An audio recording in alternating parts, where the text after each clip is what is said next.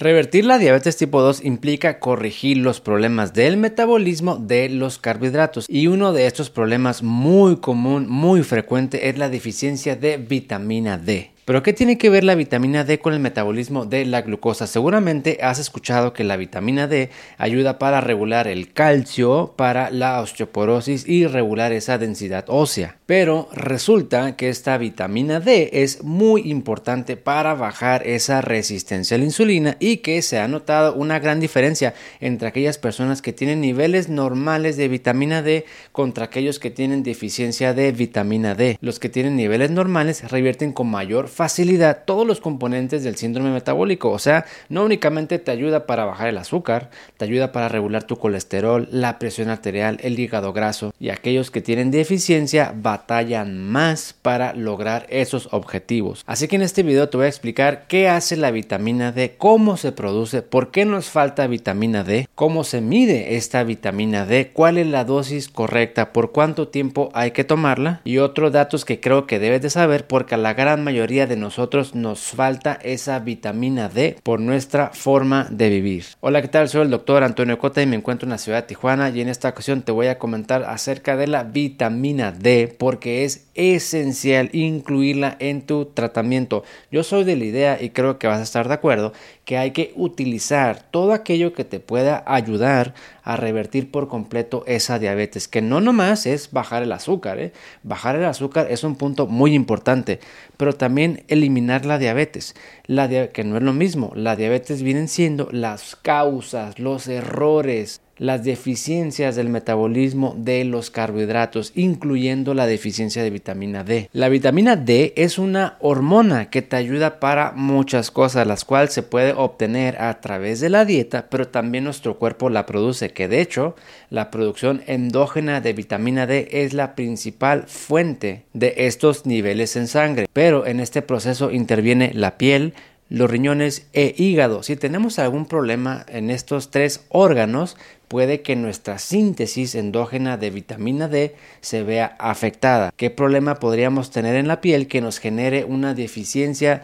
de esta vitamina D que no nos asolemos lo suficiente por nuestro estilo de vida actual? Y en cuestión de riñones o hígado cuando ya están muy afectados o cierto grado de insuficiencia. Estos niveles bajos de vitamina D pueden ocurrir aunque estemos comiendo suficiente vitamina D. Que a propósito, ¿qué alimentos contienen más vitamina D está presente en muchos alimentos. La vitamina D se obtiene de diferentes fuentes, pero principalmente de los lácteos, leche, yogur, mantequilla, quesos, pescado, por ejemplo, atún o comida del mar también es alto en vitamina D. Sin embargo, yo en lo personal y con lo que he observado, no creo que se vaya a corregir esa deficiencia únicamente incrementando la ingesta de estos alimentos. Ahora, comer más de esto puede que sí te corrija la vitamina D, pero también trae otras sustancias que no te conviene excederte, siendo la forma más fácil de reponer esa vitamina tomando suplementos. Pero antes de eso, conviene medirlo y hay otro factor que disminuye aún más esa vitamina D, que es la inflamación crónica. La inflamación crónica puede ser que se sintetice menos o puede ser que esta vitamina D no se convierta en la forma activa. La vitamina D prácticamente existe en dos formas en la sangre. Tenemos esta que te muestro en pantalla, que podría ser la forma más estable o el almacén de vitamina D, aunque no es una hormona activa. Esta se tiene que convertir en esta forma de acá para que sea activa y el cuerpo la pueda asimilar. Sin embargo, hay ciertas condiciones muy particulares que sí es conveniente medir esta de acá. Si al medir esa vitamina D nuestro resultado es menor a 30, quiere decir que ya estamos cayendo en una deficiencia de vitamina D y que nos conviene reponer esa vitamina. Yo en lo personal le tiraría un poquito más alto, me parece que un 50 podría ser un mejor límite inferior. Porque también tener 31, por ejemplo, de vitamina D, ah, no, salí bien, no voy a suplementarme. Pero puede ser que en un mes o dos meses ya te baje porque estás justo en el límite. Si lo subes a 50 aproximadamente, y esto es con base en mi opinión, te da más margen por si sucede alguna eventualidad, alguna inflamación, alguna cirugía o algún inconveniente, tengas más reserva de vitamina D y puedas hacer frente con tu metabolismo ante esas situaciones. Estas mediciones de vitamina D son muestras de sangre que casi cualquier laboratorio lo tiene a disposición. Ahora bien, ¿cómo tomar esta vitamina D? Bueno, hay muchas presentaciones, hay de mil unidades, dos mil unidades, cuatro mil, cinco mil, diez mil, hasta cien mil unidades. En casos de deficiencia, yo te recomendaría agregar cuatro mil o cinco mil unidades al día por al menos tres meses. O bien la otra opción es utilizar una tableta más grande de 100.000 unidades, pero esas tabletas de 100.000 unidades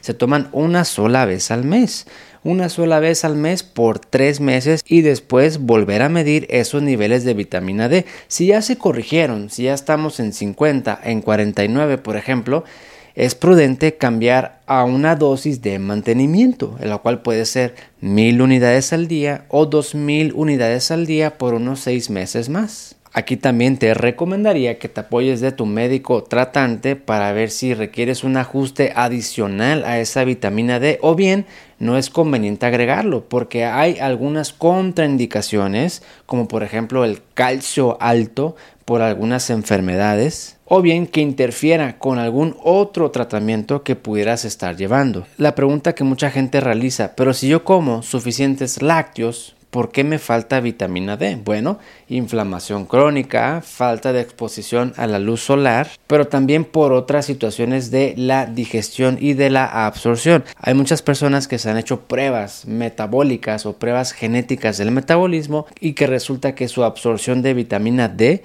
es deficiencia por naturaleza o por diseño, por así decirlo. La mala calidad del sueño, la mala gestión de las emociones son situaciones de estrés que hace que esa vitamina vitamina D no se absorba de forma adecuada o bien no se esté produciendo o bien que no se transforme de la forma inactiva a la forma activa. Otra pregunta frecuente, ¿con o sin vitamina K2? Yo he observado que no es necesario agregar esta K2 para subir esos niveles de vitamina D y corregir la deficiencia. Con o sin calcio, también he observado que para corregir esos niveles de vitamina D no es necesario agregar el calcio, a menos que ya se tenga otra condición, osteoporosis, osteopenia, hipocalcemia, probablemente sí sea prudente tomárselo junto con calcio. Así que aquí lo tienes, si esto no lo has considerado, no lo has medido o no te has suplementado, adelante,